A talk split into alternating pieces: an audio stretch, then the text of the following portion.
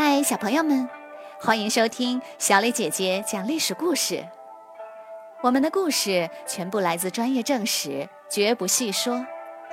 每周一、三、五，来跟我一起听一段故事，了解一段中国历史吧。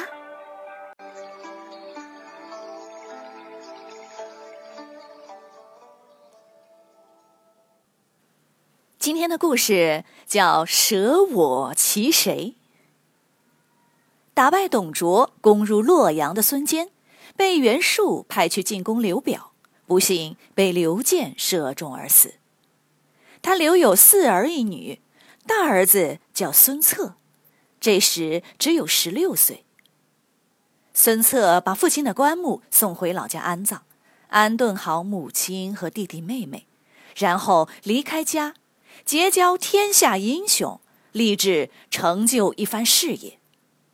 两年后，他到寿春直接面见袁术，说：“我父亲与您结盟，不幸遇难，我愿继续父亲的功业，助您一臂之力。”袁术见这个小伙子相貌堂堂，言谈举止透出一股英雄豪气，心里非常喜欢。他感叹道。我要是有这样的儿子，就太好了。于是他把孙策留下了。在孙策的再三请求下，袁术把孙坚的旧部一千多人交给了孙策。孙策南征北战，帮袁术立下了不少功劳。这时，朝廷任命的扬州刺史刘繇隔着长江与袁术对峙，双方相持了一年多。孙策主动请战，我愿去进攻刘繇，扫平江东。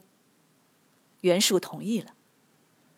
孙策带领一千多人，一路招兵买马，到长江边时已有五六千人。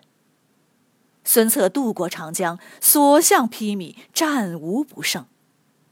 一开始，当地的百姓很害怕，但很快发现，孙策的军队纪律严明。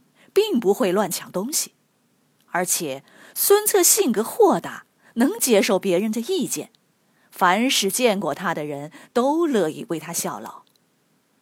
这一天，孙策带领十几名将领去查看地形，突然发现远处有两匹马，是刘繇的一名将领和一个骑兵。孙策说：“我去把他们杀了。”说完就纵马冲了过去。对方将领发现了他，也不示弱，策马对冲过来。两匹马飞奔着，越来越接近，越来越近。孙策一枪刺中了对方的马，对方却不受干扰，大刀挥了过来。孙策猛地趴下，当的一声，头盔被砍飞了。顺着刀的惯性，对方的身体转向一侧，背对孙策。孙策反手伸出，抓向对方的后背，一使劲儿，差一点把对方拉落马下。两匹马跑开了，两个人都惊出一身冷汗，转过身来仔细打量对方。这时，两边的骑兵同时赶到，双方对峙一会儿就散开了。孙策心里默默记住了这个名叫太史慈的对手。回到战场后，孙策很快打败了刘繇，威震江东，军队扩展到两万多人。战败的刘繇和太史慈各自分头逃散了。随后，孙策向南攻占了会稽郡和吴郡。不久，袁术不听劝告，自称皇帝，孙策就跟他断绝了关系。曹操则趁机以朝廷的名义封孙策为将军。并且两人联姻，结为亲家，一同讨伐袁术。袁术手下的将领如周瑜、鲁肃等人，纷纷逃到江东，投靠了孙策。孙策大举进攻袁术的丹阳郡，势如破竹，还擒获了逃到那里的太史慈。孙策亲自为太史慈松绑，握着他的手说：“还记得那次我们一对一单挑吗？”要是当时你把我抓住了，会怎样对我呢？太史慈说：“那可说不准。”孙策哈哈大笑道：“好，以后我们就一起来打天下吧。”过了几天，逃到豫章郡的刘繇去世了。因为太史慈是刘繇的旧部下，孙策打算派他前去吊丧，趁机打探一下豫章郡的虚实。左右的人都说，太史慈刚刚投降，人心不稳，一定会趁机逃走的。孙策说：“不可能，太史慈追随的人，普天之下除了我，还能有谁？”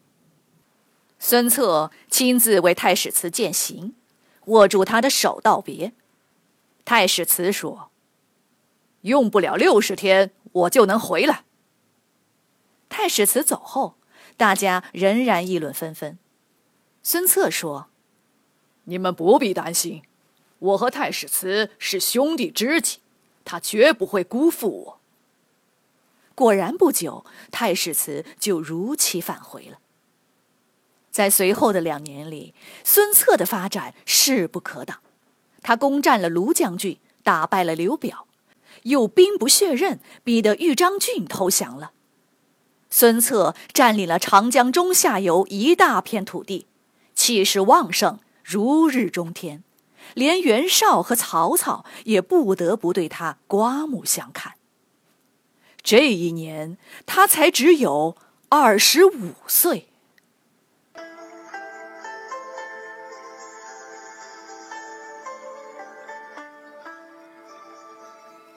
小朋友们，今天的故事就讲到这里，请你来说一说，在故事中，孙策英勇无畏，贸然与太史慈单挑 PK，差一点儿被杀死。如果你是孙策手下的将领，你喜欢孙策这样的统帅吗？为什么呢？欢迎你们到公众号留言，或用语音说出你们的想法。感谢你们今天的收听，我们下个故事再会。